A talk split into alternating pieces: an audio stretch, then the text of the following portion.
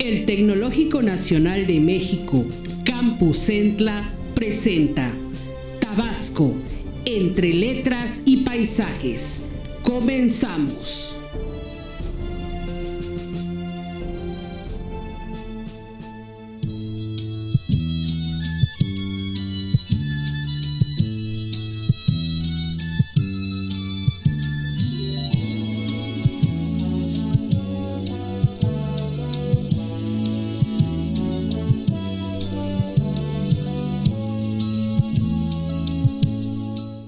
Hola, ¿qué tal amigos? Les saluda con mucho cariño su amigo y servidor César Ballester en una edición más de su programa Tabasco, entre letras y paisajes. En esta ocasión vamos a leer parte de este libro del maestro a quien pues tengo un gran aprecio, el maestro Alberto Centella Rodríguez, un gran compositor, poeta y escritor, que presenta su libro Lo que el tiempo se llevó, su vida, su obra. Así que esto es vivir. Y de este maravilloso libro, pues, biográfico, vamos a encontrar una serie de anécdotas y narrativas donde pues el autor plasma sus experiencias vividas y en una parte nos encontramos con esta crónica que se llama Voy camino de frontera, que a la letra dice, cuando cumplí 12 años, me recomendó mi padre con el maestro Alfonso Denis para que me enseñara solfeo. Con él aprendí de los dos métodos de Hilarión Eslava en un año de estudios. A punto estaba de empezar a extraerle los primeros sonidos al instrumento cuando se terminó el periodo de estudios de la escuela primaria y tuve que emigrar a Frontera Centla, Tabasco, a continuar con mis estudios de secundaria. Mi viaje de Nacajuca Villahermosa lo hice en el remolcador El Barraquito, que llegaba hasta el Guásimo, Saloya. Desembarqué para tomar un camión con carrocería de madera que tenía cadenas en las llantas para no atascarse en el lodo.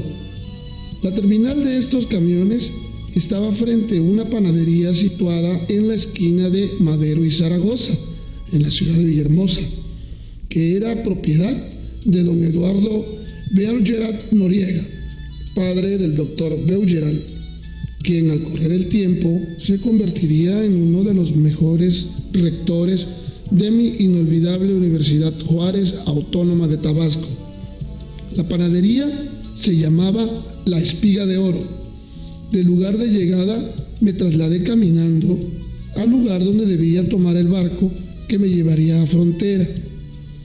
Al llegar al borde del barranco, donde es ahora el malecón, más o menos frente al cine Sheva, me quedé estupefacto. Mis ojos nunca habían visto un barco tan grande como el que tenía enfrente, el Carmen el Carmen era un barco de vapor que para mi edad era colosal. ¡Qué cosa más grande! No, el Carmen diseñó en mis adentros mis futuras perspectivas. Para empezar, el protocolo de salida. La entrega del boleto al abordar el barco le daba a uno un toque de distinción, pues una persona muy amable nos saludaba y nos daba la bienvenida esa formalidad ahora es muy común, pero en aquella época, por lo menos a mí, me hacía sentir muy importante. Por cierto, cuando viajaba de Villahermosa a Frontera, el vapor El Carmen realizaba el trayecto en 10 horas. En cambio, cuando viajaba de Frontera a Villahermosa, eran 12 horas de navegación, pues lo hacía contracorriente. Pero además, la mayoría de las veces venía subiendo reses por la ribera del río que los campesinos y ganaderos traían a Villahermosa.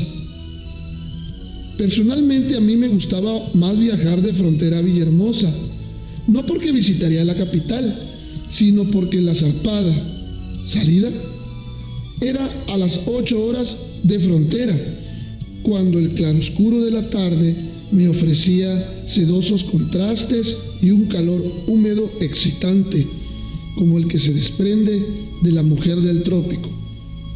Es inefable la sensación que sentí al acercarme a él cuando lo abordé por primera vez. La débil resaca golpeaba dulcemente su casco de hierro en el largo balcón del Hotel Grijalva, punto de partida, y en la margen del río se reunía la gente que sabía de antemano de su nostálgica partida por los tres vigorosos silbatazos que emitía con su garganta de bajo profundo cuando salía de viaje. El murmullo, el sollozo de las despedidas, la curiosidad de los que miraban su partida, solo era comparable a la soledad en que dejaba el puerto cuando se perdía en la lejanía. La enorme rueda que lo impulsaba dejaba una delicada marca que movía en suave vaivén a los cayucos y el jacinto con sus lirios morados a manera de adiós. La primera vez que viajé de frontera Villahermosa en el Carmen me dejó una impresión muy confusa. Hay paisajes que más bien se sienten. Recuerdo que después que quitaron la plancha de madera por donde lo abordé y empezó a expeler sus bocanadas de habano por su gran chimenea, con la timidez de mis 13 años, me senté en uno de los descansos que colocaban al frente en su primer piso, en una amplia sala en forma de arcada.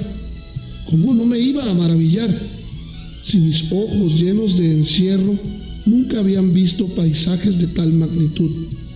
El agua a la que estaba habituado y en la que me reproduje no tenía la prisa que tenía el río Grijalva Usumacinta por saludar al mar.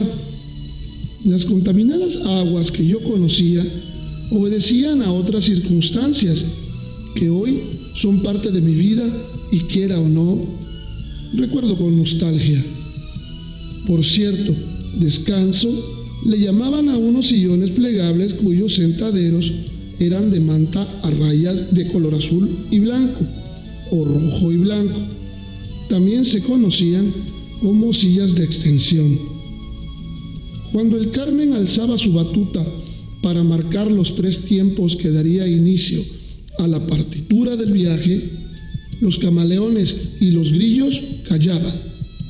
Ese vacío permitía que se filtrara en el silencio una dulce melodía que provenía irónicamente de una taberna. Aquella melodía sería para mí el tatuaje indeleble que habita en mi corazón desde ese día, cuando vuelva a tu lado, por cierto escrita por la señora María Griver, cuyo verdadero nombre fue María Joaquina de la Portilla. Esa noche los cucayos rayaban la oscuridad con sus arbitrarios trazos fosforescentes color verde, en complicidad con la pirotecnia verde de otro verde de las luciérnagas. La luna todavía se reflejaba en las tibias aguas, aunque languideciendo cada vez más ante la luminosidad de los bombillos artificiales. Un extraño perfume, mixtura de lirios y plancton penetraban al interior de El Carmen, de la misma manera que penetran los recuerdos en la soledad. Esa vez viajé clandestinamente con la que después sería mi esposa. El Carmen fue propiedad de la Casa Marchena. Era una embarcación de unos 25 metros de eslora largo por 8 de manga ancho con capacidad para unos 90 o 100 pasajeros. Su forma era la de un chalán, al que una mano experta y artística habilitó como un palacio. Tenía poco calado, pues fue construido para navegar en los ríos poco profundos.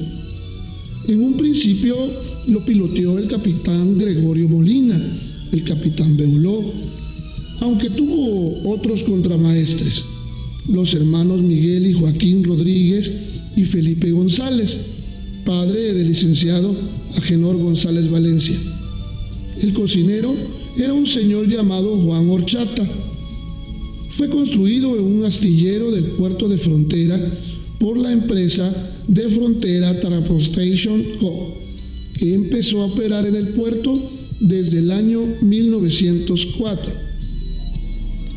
El barco de vapor Carmen parecía un castillo flotante. Estaba rodeado totalmente de bombillas eléctricas que lo convertían en una estampa majestuosa. Contaba con una sala de reuniones con espejos de grandes dimensiones.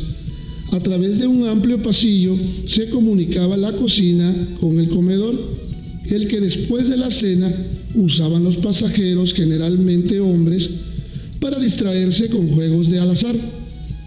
En el segundo piso estaban ubicados los camarotes, no de todo confortables, pero costaban un poco más que el pasaje común, si la memoria no me traiciona. El pasaje costaba 10 o 12 pesos, o eran variados, no recuerdo. Lo que sí recuerdo, y tal vez no podré olvidar jamás, son las galletas de agua, el café negro de preparación casera y el chocolate con pinolillo. En un principio, sus calderas consumían leña, después carbón de piedra y posteriormente empezó a consumir petróleo.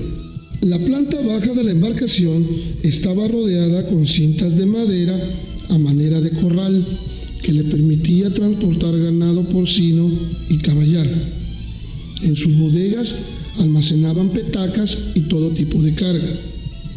A través del Carmen viajaron desde presidentes de la República y gobernadores hasta ciudadanos de clase media, obreros y campesinos. Por eso se dice por ahí que el Carmen coadyuvó al desarrollo económico, político y social del estado de Tabasco. El Carmen dejó de existir un 16 de mayo de 1958 como consecuencia de un incendio. A raíz de ese viaje empecé una nueva vida. Pues bien, mis queridos amigos y oyentes, esto es parte de una crónica que plasma el, el, gran compositor Alberto Centella, que por cierto vivió muchos años en frontera y pues estuvo casado con la maestra Irma Figueroa. Y todas esas cosas pues igual también las narra en ese interesante libro que pues vale la pena leerlo porque nos remonta a nuestros años, a los años dorados del puerto de frontera, en donde pues existían estos grandes barcos de vapor como el Clara Ramos, el Sánchez Mármol y por supuesto pues el más famoso que es el barco el Carmen. Que para los que no sepan qué son estos barcos de vapor, pues es que son barcos de vapor también, pero impulsados por paletas. Son unos barcos muy parecidos a los que actualmente se utilizan para pues navegar el río Mississippi en Estados Unidos. Entonces, pues es muy interesante, ¿no? Oír esta, esta pequeña descripción de cómo era el barco El Carmen, por supuesto, ¿no? En la pluma de quien lo vivió, de quien lo sintió, y ahí está, ¿no? El maestro Alberto Centella compartiéndonos este pedazo de su vida que la verdad es muy interesante. Nos estamos escuchando, si el creador del universo lo permite, próximamente en una edición más de su programa Tabasco, entre letras y paisajes. Hasta la próxima. Que la pasen bien.